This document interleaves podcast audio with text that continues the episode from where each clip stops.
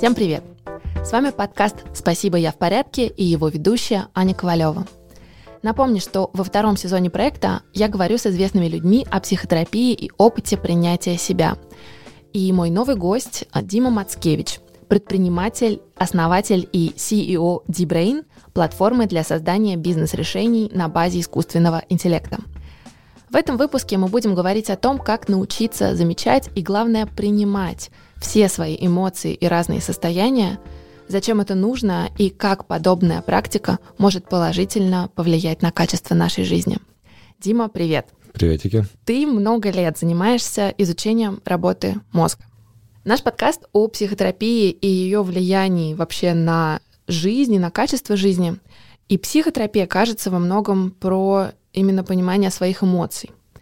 Я читала, что ты долго очень эмоции свои отделял и диссоциировал себя с ними. Можешь рассказать, как это было, и в какой момент ты понял, что все-таки это единое целое, и важно именно на это смотреть в таком ключе? Это хороший вопрос. Э, мне кажется, там года до 2008 я больше был таким э, классическим роботом-экзекьютором, который там супер рационально как-то, ну даже не то что рационально, а без э, контакта со своими эмоциями смотрел на, на мир и взаимодействие с другими людьми. Позже у меня появились какие-то гипотезы, что какие-то определенные детские там паттерны или там потенциальные травмы, никто не знает, какие конкретно, привели к тому, что у меня ну как-то было очень сильно заблокировано вот это и взаимодействие с другими людьми, и самим собой через ощущения. То есть я помню конкретно еще, когда я был в разных школах, у меня прямо поднимались такие проблемы с психотерапевтами, что я не смотрел в глаза, ну, то есть э, другим детям, с которыми я общался, и учителям, и, э, ну, все как-то дико запаривались на эту тему и обижались, потому что не было нормального взаимодействия. Ну, там есть много гипотез, почему это было, там, опять же, не в том суть, но там одна из них, что мне просто не так важно были сигналы с э, лица, и я скорее как бы моделировал интеллектуально как бы как ответить на какой-то вопрос, не беря в контекст э, ну, переживания другого человека.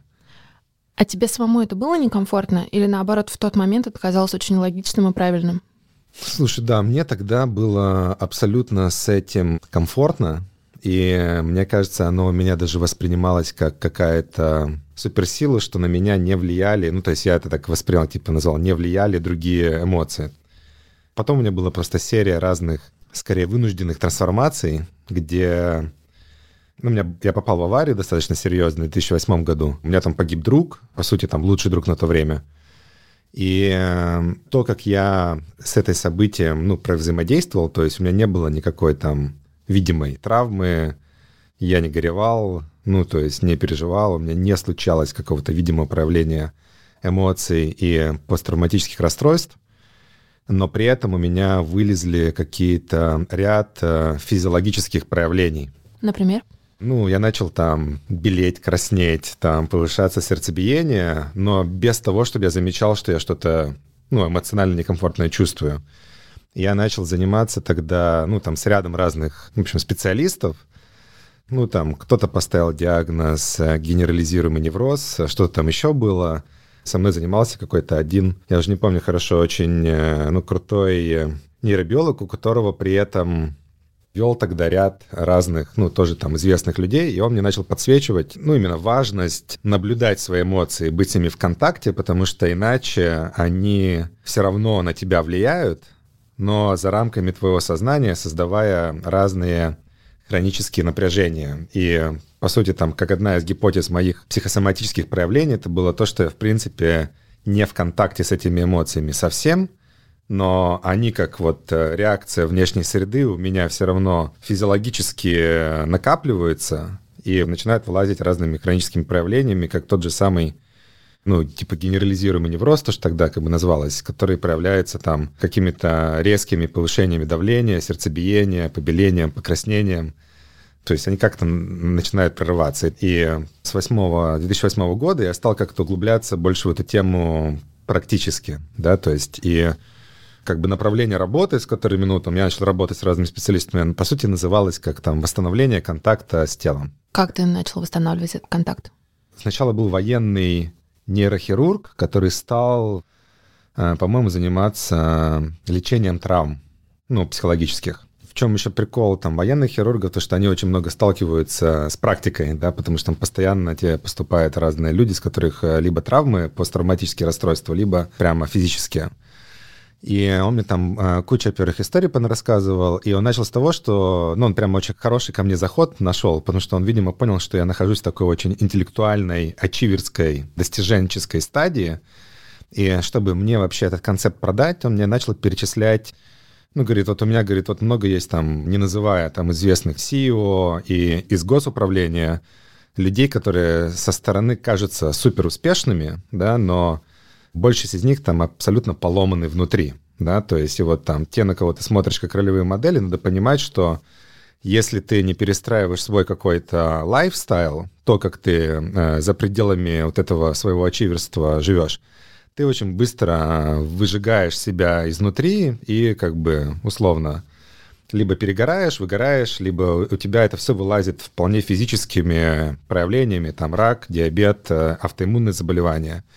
Говорит, просто вот смотри, Дим, ты там думал про что надо все время быть в интеллектуальной стадии, но вот ты в этой интеллектуальной стадии не будешь на 100%, если ты не работаешь над физической, отношениями, там, контактом с собой, какими-то духовными практиками, потому что это все друг с другом связано. Ну вот, я тогда вот через эту ну, дорожку начал погружаться туда уже более практично. А какую роль в этой всей дорожке играет психотерапия?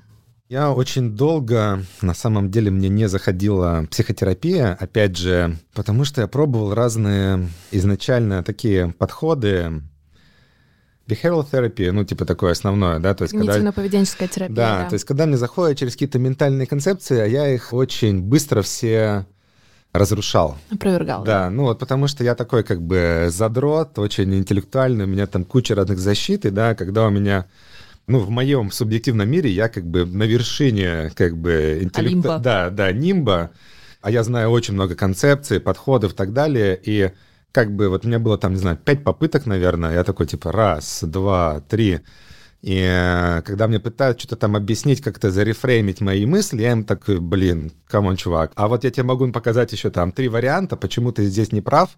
И то, что ты мне сейчас пытаешься вот тут рассказать, как надо рефреймить, ты на самом деле просто очень узко смотришь на это. Ну, то есть я как бы игрался в эти смены парадигмы, и я в какой-то момент был в таком, знаешь, э, ну, каком-то снобизме, наверное, что, ну, вот что вы мне тут пытаетесь э, чего-то там донести. Я туда зашел через э, разные, на самом деле, телесно-ориентированные терапии, и тоже достаточно уже так э, как бы осознанно, я такой понимаю, что так, вот ко мне не могут прорубиться через интеллект, я ничего не могу с этим поделать.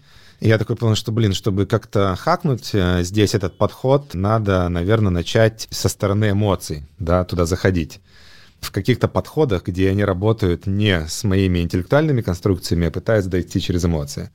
Я начал больше погружаться вот в разные телесно-ориентированные подходы, там, начиная от всяких там шаманских ритуалов, а, всяких там около религиозных практик, ну и даже там те же самые танцы, animal flow, медитации или там йога через эту призму. И уже потом я смог как-то постепенно начать работать э, вот как раз в первую очередь с людьми, кто больше, ну, заходил ко мне такой, не пытался мне какие-то делать свои проекции или там говорить, как мне что-то наменять. Он говорит, так, окей, а давай сейчас вместе погрузимся в такое вот состояние, да, то есть, а вот давай представим, что там ты где-то чувствуешь там тепло в теле, и вот что там, что там у тебя происходит. Давай там попробуем это куда-нибудь там высадить. А у меня вот в тот момент уже была какая-то там разрешающая способность эти состояния все чувствовать, и оно как бы вот оттуда мне лучше зашло. Слушай, а зачем вообще нужен, как тебе кажется, психотерапевт? Почему нельзя mm. вот эти вещи декомпозировать самому с учетом да, своего опыта и вот, допустим, у тебя есть возможность и желание разбираться в разных темах, зачем нужен какой-то второй сторонний человек, который будет вместе с тобой это разбирать? Для меня, ну вот, назовем это психотерапевт или какой-то там коуч или просто бади по какому-то из направлению, это классный инструмент познания себя, потому что, ну, такое ощущение, что наше сознание, оно все равно не может развиваться изолированно. То есть ты очень быстро зацикливаешься в какие-то конструкции, И чтобы оттуда выходить из этих конструкций, тебе нужны напарники, да, то есть... Взгляд со стороны. Взгляд со стороны, да. Но при этом вот если посмотреть в нашей текущей, ну, среде, ну, там, не знаю, вот мы там, не знаю, кто слушает, но большая часть живут там в городе, работают где-то на работе, есть какие-то определенные правила табу коммуникации, что ты очень в узкой теме взаимодействуешь со всеми транзакционно, там, или в рамках работы, или в рамках там городских взаимоотношений, как дела, там, чего, как, чем занимаешься и это там какой-то маленький процент э, взаимодействия, ты не идешь какие-то глубокие темы, да, то есть кому-то, может быть, повезло, у кого-то есть там супер нетоксичный и эмоционально принимающий там друг либо подруга, и вы ты можешь с ним распаковывать. Но нет такой гарантии, что у тебя такие друзья классные есть. И поэтому там разные психотерапевты, коучи, менторы, они создают тебе какую-то среду, пространство для вот этого глубокого взаимодействия, где ты можешь эти темы распаковывать. А тебе нужны вот эти зеркала, да, то есть, потому что ты многие вещи там о себе и вообще концепция о мире всегда там познаешь э, в контрасте с какими-то, ну, в этих отражениях. Ты упомянул про то, что замечать хорошее — это тоже навык. Хочу спросить тебя про это, потому что, мне кажется, особенно в 2020-2021 году люди немножко оказались в такой в своей скорлупе, и очень многие вещи перестали радовать. Вот, правильно тебя понимаю, что умению радоваться можно научиться? Мы все живем в каком-то определенном состоянии, которое зависит от контекста, и это состояние, оно определяет, э, что мы замечаем, как мы думаем, как мы вообще себя ощущаем в этой вселенной. И точно этими состояниями можно как-то, ну вот, э, управлять, наверное, плохое слово, потому что оно, знаешь, как, скорее как какой-то такой, как-то навигировать между ними, культивировать разные состояния и разные фильтры на реальность точно можно культивировать. На своем просто примере, как я с этим работаю сейчас, э, ну не факт, что это универсально там всем будет подходить, я скорее действительно стараюсь ну, быть внимательным к своему состоянию, то есть что я сейчас чувствую, в каком я нахожусь состоянии. Я сейчас там в безопасности, небезопасности, тревожной, в осуждении, в каком-то э, зависти или что-то еще, я это отмечаю. Это уже как бы для меня важно, понимать вообще, где нахожусь.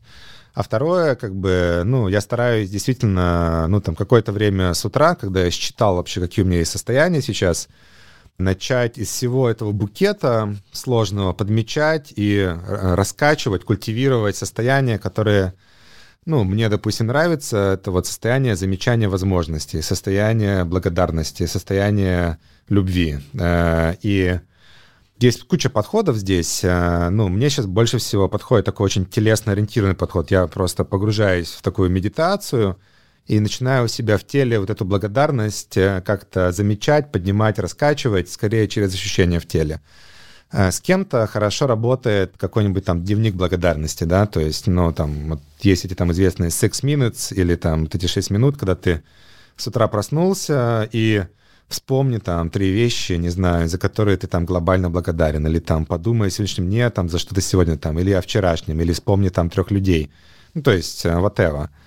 Все, что ты говоришь, мне очень откликается, но мне кажется, что нужно сказать для наших слушателей, да. что это длинный путь, который человек проходит. Конечно, да. И в том числе осознает, что с ним происходит, э, в каком он состоянии. Да. Что тебе помогло начать замечать в каких-то угу. состояниях? Для меня здесь очень важный концепт это вот это вот э, контакт со своими эмоциями, да, то есть и это такой универсальный, скажем так, самый базовый уровень вообще перед тем, как идти куда-то работы со своими состояниями, там, зависимостями, тревогами, тебе круто учиться развивать вот эту, ну, есть такой концепт хороший, эмоциональную гранулярность. Да, то есть... Дима, самое а, время объяснить нашим слушателям, да. что это. Если, например, э, ты смотришь на картину, кто-то там видит э, пять цветов, кто-то, если ты художник, ты видишь там, не знаю, 10 тысяч цветов и так далее. То есть умение тебя замечать вообще разные там цвета, полутона, но то же самое в эмоциях. Это практика, да, то есть ты постоянно тренируешься замечать, э, что я сейчас чувствую. Просто чувствовать, что я сейчас чувствую в большем диапазоне словаря, да, то есть вначале, когда рождается ребенок маленький, он, э, это такой, э, как бы не идеализировали детей, знаешь, там поиск внутреннего ребенка, но вот ребенок — это пример самого такого эго-маньяка, нарцисса, с нулевым эго-развитием и нулевой возможностью замечать свои состояния. То есть ребенок, он не умеет, он умеет только отличать плохо-хорошо, да, условно. И он все путает в один бакет. И дальше, по мере взросления, все с разной скоростью, ты умеешь дифференцировать, что мне сейчас не просто плохо, а мне там грустненько, грустно, и при этом еще немножко радостно, ну там, ну и так далее. То есть ты начинаешь уметь в разных контекстах э, считывать какие-то свои состояния тела. Вот если я сейчас буду говорить и смогу погрузиться в такое, в безопасное состояние, когда я могу быть собой и э, говорит, вот типа, я сейчас немножко одновременно, не знаю, там, нервничаю, при этом вдохновлен э, и какое-то приятное волнение. Вот уже сейчас я, когда это сделал, я немножко прокачал свою эмоциональную гранулярность, потому что я сейчас пытался честно называть свои эмоции, погружаясь, условно, взглядом внутрь одну из задач психотерапевтов, я как раз вижу вот это умение создать вот это доверительное отношение, в которых ты можешь честно называть э, то, что я сейчас чувствую, без э, контроля и без боязни быть осужденным, что ты там не знаю, мужик, проявляешь слабость, типа, мне еще страшно, я хочу там плакать, или ты можешь поплакать, да, мне кажется, знаешь, там вот огромный рубеж э, в любой там э, психотерапии, если ты на сеансе проплакался. У тебя было такое? У меня так было между сеансами, когда мы вместе э, заинженерили одну практику для меня. Я в рамках Мне этой практики... как ты говоришь о психотерапевте, как, знаешь, да. твой коллега, с которым да. вы вместе разработали план да, развития. ну это примерно мой подход. Да, да. Мы, там, мы вместе да, там, конструируем разные прикольные практики. Ну, конкретно это была практика, что там вот это солнце поднимается, оно наполняет меня любовью, и вот когда мне уже было в ней там все понятно, я научился чувствовать, в какой-то момент солнце заговорило мне там, Дима, я тебя люблю. И вот э, реально вот, ну, это, это тоже было как бы by design. Э, мы там думали, что он должен говорить. Вот мы нащупывали, да, где там у меня какие-то мои корневые проблемы, и вот э, хорошим было сигналом, что реально я в момент искренне э, прям вот просто разрыдался. Я вот там, под, каждый, я потом такой, вау, ничего себе, я там обратно на следующий погрузился, и вот там четыре раза подряд, я каждый раз, когда погружался в эту практику, я реально рыдал. И для меня это был сигнал, что я там у себя, ну, вот какие-то разблокировал какие-то вещи, которые подсознательно себя даже, ну, не пускал туда, да, то есть. Ну, то есть, например, желание быть любимым. Правильно? Это, это и желание быть любимым, и второе, не блокирование у себя, по сути, каких-то эмоций, блокирование возможности быть слабым, да, блокирование, условно, там, не знаю, слез, да, то есть, что вот, скорее всего, у меня какая-то была среда, которая мне ну, не позволяла это делать. Но я думаю, это у многих, да, особенно там проекция на мужчин, там в нашей культуре, что там ты э, должен быть таким э, рациональным, сильным, сильным интеллектуальным, как-то manage your emotions, ну, типа... Э, да, ну, будь мужиком. Бы, будь мужиком, стоически преодолевай как бы трудности. Я мог прожить всю жизнь и в дружеской обстановке ни разу не позволить себе расплакаться, да, потому что все равно у меня есть какие-то, ну, вот когда спросят, типа, заменяет ли там, условно, дружбу психотерапию, наверное, заменяет, если у тебя есть такие, ну, условно, друзья, с которыми ты можешь там взять и поплакать, условно. Но на моей практике э, у меня таких вроде, ну, есть близкие друзья, но все равно, ну, как-то ты, ну, во-первых, наверное, знаешь, у тебя какие-то есть этикет все равно эмоциональный, ты по-хорошему э, все равно как бы, ну, не можешь человека насиловать своими эмоциями. Ты должен вначале как бы спросить, а не против ли он, что я сейчас буду тут как-то себя проявлять, да? А, может, он не хочет, да, то есть, потому что на него это тоже влияет. А, соответственно, психотерапевт, человек, которому вы договорились, у вас есть протокол взаимодействия, что он окей, с тем, что ты можешь там кричать, ты можешь там плакать, агрессивно себя проявлять, он окей с любыми твоими, ну, реализациями. Это уже его умение создать вот эту, ну, доверительную обстановку, да, в которой ты можешь открыто эти все вещи, ну, как бы проживать. Слушай, а отношения с людьми вокруг, и в том числе с друзьями, у тебя изменились, когда ты стал ближе к своим эмоциям? Конечно, ну то есть Одна тоже вот из проблем э, вот этого э, потери или там, назовем там, нарушения контакта с телом или нарушения контакта с эмоциями, что когда у тебя нарушен контакт со своими эмоциями, у тебя и нарушен контакт с чужими эмоциями, да, потому что там один из механизмов основных э, действительно там взаимодействия с другими людьми, это не только там слова, где ты там что-то говоришь, а умение чувствовать, да, там, что чувствует другой человек, сопереживать ну, как-то взаимодействовать, потому что это наиболее, ну, там, наверное, такие ценные моменты вза- нетранзакционного взаимодействия, где вы вместе в одном моменте взаимопонимания, взаимопонимание в плане, что я чувствую тебя, ты чувствуешь меня. И вот это умение чувствовать, оно же тоже не интеллектуальное, оно на уровне там, ну, условно, ощущений, там, ощущений, да. да. И путь туда э, через умение чувствовать себя, да, то есть там через умение чувствовать себя ты учишься чувствовать других и получается быть в контакте с другими. И это имеет, ну, как бы очень много, ну, таких классных последствий, потому что у тебя все больше и больше взаимодействия с другими из э, чего-то тревожного, условно там, негативного, становится целебным, саморегулирующим и поддерживающим, когда ты просто учишься быть в контакте со своими эмоциями, да, то есть э, чувствовать себя, проявлять свои эмоции, потому что это такой настраиваешь интерфейс взаимодействия с другими людьми. Мы с тобой крутимся в предпринимательском сообществе, и особенно в этом сообществе характерный такой есть паттерн. Все фигачат на результат. Все хотят каких-то достижений, каких-то наград, цифр, ну чего угодно, заполненных этих табличек в Excel. Mm-hmm. Вот я тоже читала, что ты понял, что это не очень правильная стратегия для тебя конкретно, и ты во многом раньше загонял себя в этом бешеном ритме, а сейчас понял, что суть в процессе. Я не очень люблю слово там правильно-неправильно. Я скорее, наверное, для себя такой подсветил, что это одна из, опять же, скажем так, одна из мотиваций, одна из энергий, которая может быть там и плюсы, и минусы, такой обоюдоострый меч. И просто в какой-то момент для меня стало очень э, ну, полезно как-то осознать и выйти, и уметь за этой штукой наблюдать со стороны. Ну, для меня это было полезно, знаешь, только понять, что Блин, если ты хочешь достигать, э, ну, достигай, это классно, ты можешь соревноваться, можешь там что-то делать, но если вдруг тебя это как бы стало, ну, как-то...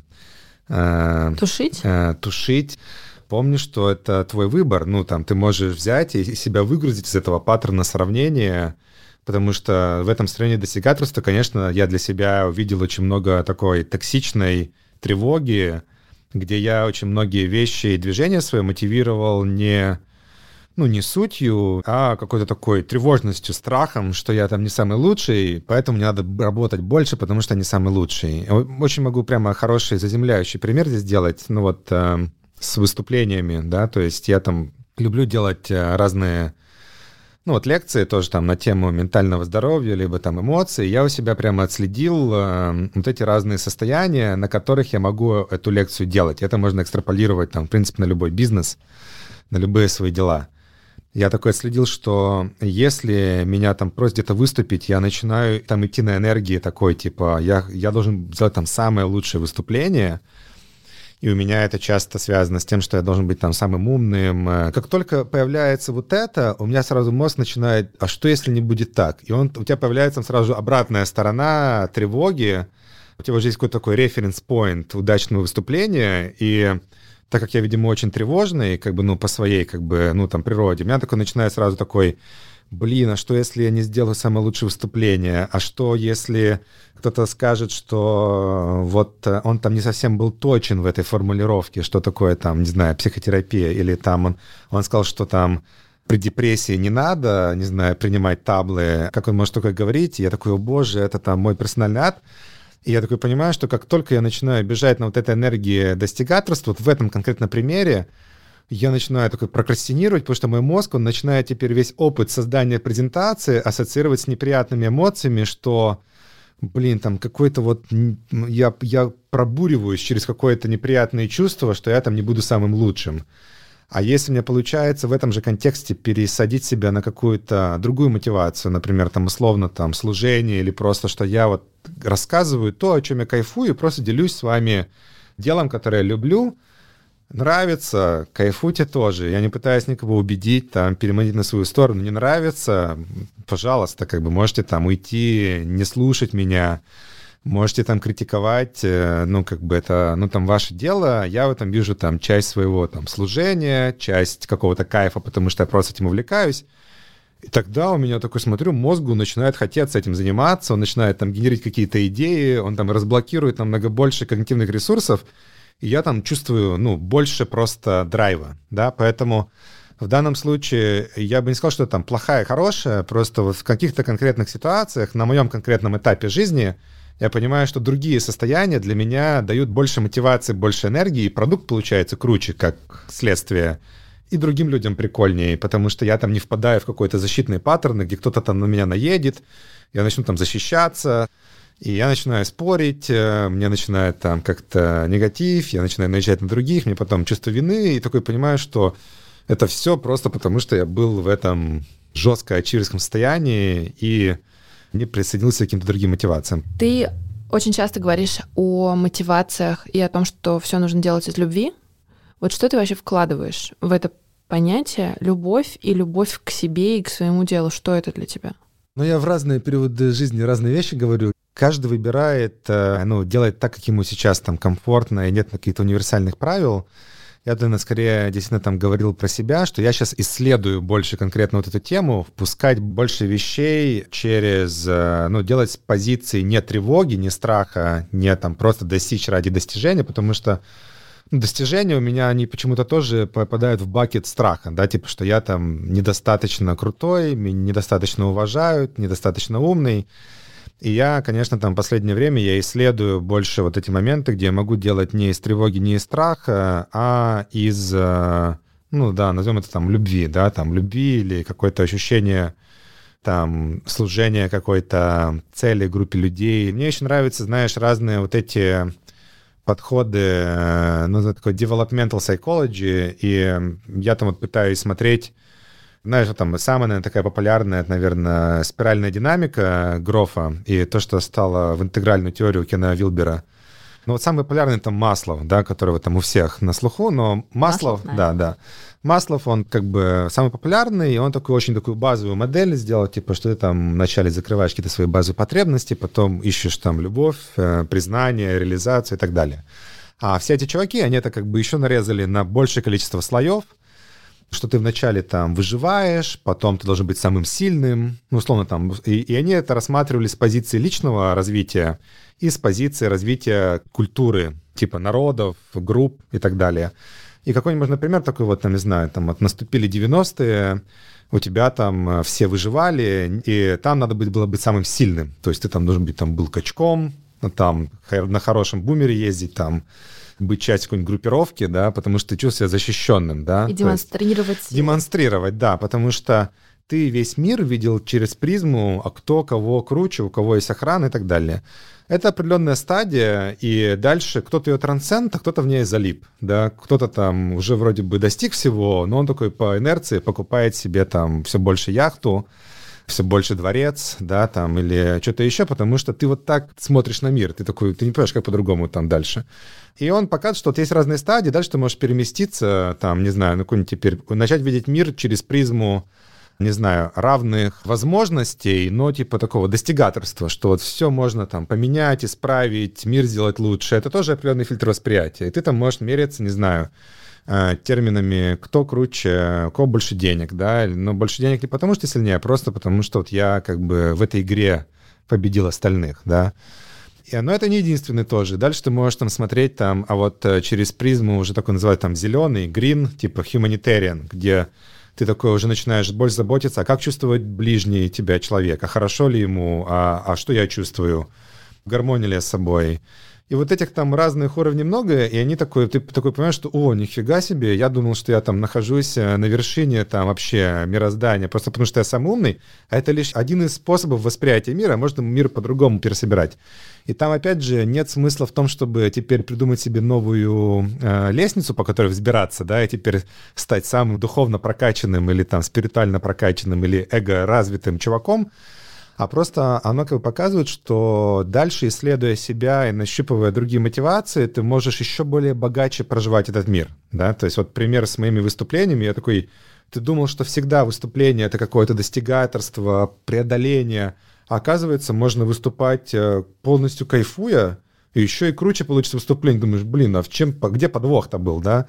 И ты просто там пересобрал немножко свой фильтр восприятия на, на реальность. Очень многие, кто вот такие прям ожесточенные достигаторы, конечно, они это достигают часто как реализация какой-то своей корневой травмы, да, то есть, что меня там не считали самым крутым, я сейчас всем покажу. И у меня такое ощущение, что если ты продолжаешь на вот этой лишь энергии достигать, ты ну, в каком-то виде, я бы сказал, так делаешь для мира net negative, да, потому что если ты ставишь э, в bottom line, в этом уравнении лишь только задачи достичь, ты будешь достигать всеми любыми способами. То есть ты там можешь где-то обмануть, где-то там пролить нефть э, в залив, и, ну, пофиг, там, где-то загрязнить реку, где-то забить на чье-то благосостояние, то есть ты-то достиг дофига, но сделал ты из этого как бы счастливее себя и других, э, большой вопрос, да? И э, такое ощущение, что переключившись в какой-то момент, найдя, где бежать не на травме своей, а на каких-то других вещах, ну, скорее всего, ты как бы и сам станешь как-то ну, больше кайфовать, как-то где-то делать какие-то этические компромиссы. Ну, кстати, интересную ты вещь говоришь про то, что очень многие предприниматели достигают успехов, в том числе благодаря своей травме. И мне кажется, что это очень может по-новому звучать для тех, кто никогда в этом не был и смотрит на вас, на угу. условно основателей разных крутых компаний, как на кумиров, и кажется, что вот если я когда-нибудь буду как он, то я точно буду счастлив, доволен собой, угу. и никакая психотерапия мне не понадобится даже. Угу. Ну, я точно такой паттерн. Опять же, я не знаю, универсально ли это про всех, но я могу сказать там из своего опыта и из опыта очень многих предпринимателей, с которыми я общаюсь, да, то есть, что, конечно, да, все почти страдают, и все на каких-то травмах, и с кучей самых жесточайших там э, состояний, в TechCrunch читал какую-то статью про статистику, что у тебя там предприниматели, э, там, условно, в 20 раз чаще болеют биполяркой, там, какими-то тоже всякими расстройствами настроения, депрессивными расстройствами.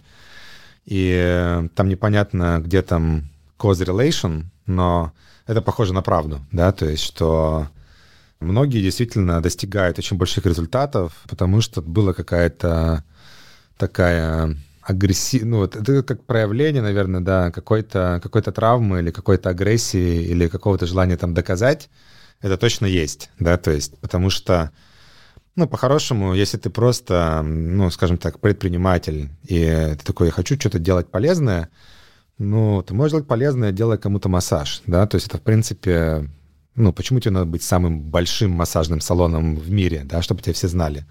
Э, странно, да, то есть есть вопросики э, к тебе. Поэтому, наверное, вот среди тех предпринимателей, кто на виду, кто там что-то достигает, с ней как раз, ну, наверное, потому что вот они хотели быть самыми-самыми, и это стало очень важным составляющим их уравнения, ну, как бы в мотивации. А знаешь, что интересно? Возможно ли достичь успеха, не имея никаких психологических травм? На разном фильтре восприятия реальности ты по-разному можешь определять этот успех, да, то есть на ком-то ты говоришь успех — это иметь очень много еды, да, просто потому что вот если есть в холодильнике еда, то я в безопасности. И успех — это быть в безопасности. Либо успех — это быть самым сильным там парнем на деревне, либо успех — это иметь самую большую яхту, или успех — это иметь больше всех денег, или успех — это чтобы тебя уважали в комьюнити предпринимателей. А... Как твое понимание успеха трансформировалось? Я стараюсь вот э, на, на своем каком-то текущем уровне, который вот какой-то тоже есть, для меня это возможность э, делать э, какие-то дела, испытывать при этом удовольствие, взаимодействовать с другими людьми, исследовать, э, какие-то открывать новые вещи. Это не обязательно находиться там в комфорте, либо все время в удовольствии, потому что, ну, я все равно там много страдаю, много испытываю дискомфорта, но я как-то с принятием. Ну, я от него тоже кайфую, потому что этот дискомфорт и страдания, они к тебе часто, ну, какие-то промежуточные, приводят тебя к новым реализациям. Поэтому для меня успех — это вот возможность э, с какой-то уровнем автономии все-таки там выбирать, чем занимаешься, иногда кайфовать от того, чем делаешь, и э, иметь возможность как-то взаимодействовать с крутыми людьми на каком-то уровне глубины, быть э, собой, быть открытым, проживать свои эмоции — да просто просыпаться каждый день и вот как-то наслаждаться сегодняшним днем. Это, в принципе, очень, очень мало надо мне. Спасибо тебе огромное. Очень интересный опыт и очень интересный взгляд у тебя. В этом эпизоде Дима много рассказывал о том, что успешные люди, в том числе он сам, часто двигаются вперед и достигают выдающихся результатов из желания быть лучшими в своем деле. У этого есть оборотная сторона медали, о которой ну, не так часто говорят. Нередко люди с достигаторским складом ума и характера сталкиваются с определенными психологическими проблемами, которые здорово усложняют жизнь и зачастую отбирают радость этих успехов и побед. Мы решили спросить у психолога, правда ли, что успех иногда приходит не один. О том, с какими психологическими проблемами сталкиваются амбициозные люди и, в частности, предприниматели и руководители, Главное, что с этим делать, расскажет Аня Крымская, соосновательница сервиса психологической поддержки «Юток». Уверена, что многие из вас узнают голос Ани Крымской, потому что именно она в первом сезоне подкаста отвечает на все вопросы Саши Жарковой о психотерапии. Добрый день, меня зовут Анна Крымская, я клинический психолог, семейный психотерапевт, сооснователь и генеральный директор онлайн-сервиса психологической помощи «Юток». Любой человек, неважно, предприниматель он или нет, может столкнуться с депрессией, выгоранием, тревогой, паническими атаками, проблемами в отношениях, экзистенциальными кризисами, зависимостями и так далее. Это абсолютно нормальные проблемы, которые могут случиться с каждым из нас, неважно, чем мы занимаемся. Но также хочется сказать, что у предпринимателей есть и свои специфические проблемы. Ну, во-первых, а, предпринимательская деятельность предполагает высокие риски, высокую неопределенность, высокую нагрузку, высокую ответственность, да, и при этом еще а, постоянно сваливающийся на нас поток информации, необходимость быстро и часто принимать решения в ситуации дефицита информации. Все это забирает массу ресурсов и создает дополнительную нагрузку и хронический стресс. При этом предпринимательская деятельность сказывается на нашей жизни в целом, потому что а, отбирает у нас возможность восполнять ресурс. Да? То есть мы, с одной стороны, активно тратим, свои, свою энергию, да, свои силы и время. С другой стороны, у нас очень мало возможности как-то компенсировать эти затраты. У многих из нас не хватает времени на сон, порой даже на еду. Не всем хватает времени строить отношения, поддерживать э, близость с друзьями, ходить на спорт, заниматься хобби. Самое главное, что нам не хватает времени потупить. Поэтому естественным образом многие предприниматели сталкиваются с так называемыми циклами продуктивности энергетическими ямами, да, когда у нас сначала идет такой подъем, разгон, движуха, а потом мы уходим в спад, потому что силы закончились, а мы не успели их возобновить. Поэтому что нам важно уметь делать? В первую очередь научиться отслеживать вот такие вот свои циклы, научиться наблюдать за своим состоянием в моменте, видеть изменения, которые с нами происходят, и не игнорировать их, принимать свое состояние, а не бороться с ним, и научиться его регулировать. То есть главный скилл, который нам надо развить, это успеть притормаживать до того, как начался спад, и за счет этого выравнивать свою кривую продуктивности. Какие еще есть особенности у предпринимателей? Но первое, о чем хочется сказать, это информационный перегруз и такой специфический FOMO, то есть fear of missing out. Предпринимателям важно постоянно следить за рынком, за трендами, которые на нем происходят, за новыми технологиями, за тем, что делают конкуренты, ключевые игроки. Все это создает перегруз и порождает тревогу что-то упустить. У предпринимателей получается постоянный страх отстать и выпасть из игры. И жизнь превращается в такой непрерывный бег и попытку догнать такой уходящий поезд. Неудачи и разочарования — это тоже такая неотъемлемая часть жизни любого предпринимателя. Современное предпринимательство устроено таким образом, что нам приходится постоянно тестировать массу гипотез. То есть нельзя просто влюбиться в какую-то идею и верно служить ей 10 лет. Приходится постоянно э, пробовать отпускать, бросать то, что тебе нравилось, бросать то, что, то во что ты верил, э, переключаться на что-то новое, делать пивоты. Все это заставляет нас быть гибкими и быстро перестраиваться и пересобираться э, себя, свою команду, свой продукт с нуля. Это чертовски сложно. Наша психика с большим скрипом умеет эти штуки делать, и далеко не у каждого человека есть вот такая вот потенциал быть настолько гибким. Еще один пул таких э, сложных, в принципе, общечеловеческих проблем, но у предпринимателей, мне кажется, есть какая-то своя специфика в этих проблемах. Это э, проблемы в отношениях с людьми. Ну, во-первых, отношения с кофаундерами, да, с, может быть, у кого-то с одним кофаундером, у кого-то с несколькими. Тут может быть огромный спектр, на самом деле, сложностей, начиная от того, что вы изначально, у вас есть изначально какой-то дизмейдж, да, вы не подходите друг другу личностно, вы как-то у вас разные психотипы, может быть, даже разные ценности, о чем вы не договорились в самом начале, а до того, что у вас уже в процессе работы, спустя много лет совместно, совместных трудов, да, появляются какие-то конфликты, обиды, предательство, возможно, и даже расставание. Нередко предприниматели — это весьма специфичные люди, в том числе обладающие специфичными травмами, а, которые делают их более уязвимыми к тем или иным переживаниям. У многих предпринимателей, например, травмы непринятия и отвержения, из-за чего они становятся такими вот достигаторами, кладут жизнь на поиск внутреннего ощущения, что действительно заслуживают любви. То есть они грубо говоря, всю свою жизнь пытаются доказать себе, миру и, на самом деле, вот таким вот внутренним интерактом родительских фигур, что они достаточно хорошие, чтобы мир их любил, чтобы родители их любили, что они заслуживают вот этого самого принятия. Здесь еще хочется добавить, что многие предприниматели в современном мире подвержены культу личности и такой вот религии успеха. Если раньше у нас а, были боги из классических религий, то в современном мире а, у нас есть новые боги. Это Стив Джобс, Илон Маск, Марк Цукерберг, да, Павел Дуров, Джефф Безос, ну, у каждого свой такой бог. То есть мы сами создаем из образов успешных людей такие, такой вот недостижимый идеал и заменяем ими божественное существо. Разумеется, это все не способствует ментальному благополучию, потому что идеал, как и в любой религии, недостижимый. Мы все время а, пытаемся догнать вот этот вот недостижимый идеал и чувствуем себя по, по дороге к этому несовершенными, не, там, неправильными, недостаточно хорошими, недостаточно умными.